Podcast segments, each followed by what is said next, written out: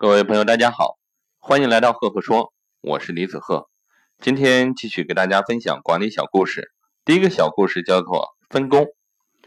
说一位年轻的炮兵军官上任以后，到下属部队去视察操练的情况，发现有几个部队操练的时候有一个共同的情况，那就是在操练中总有一个士兵自始至终站在大炮的炮筒下纹丝不动。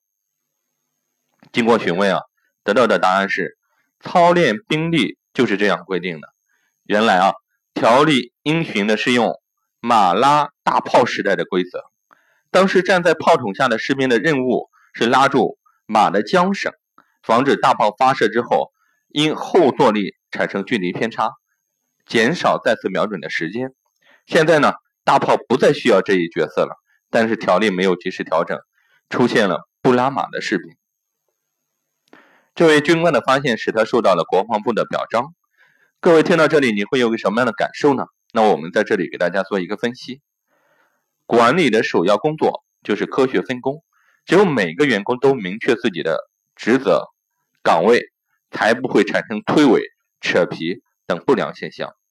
如果一个公司像一个庞大的机器，那么每个员工就是一个个的零件，只有他们热爱岗位、敬业。公司的机器才能得以良性运转。公司是发展的，管理者应当根据实际情况，对人员数量和分工及时做出相应的调整。否则呢，队伍中就会出现不拉马的士兵。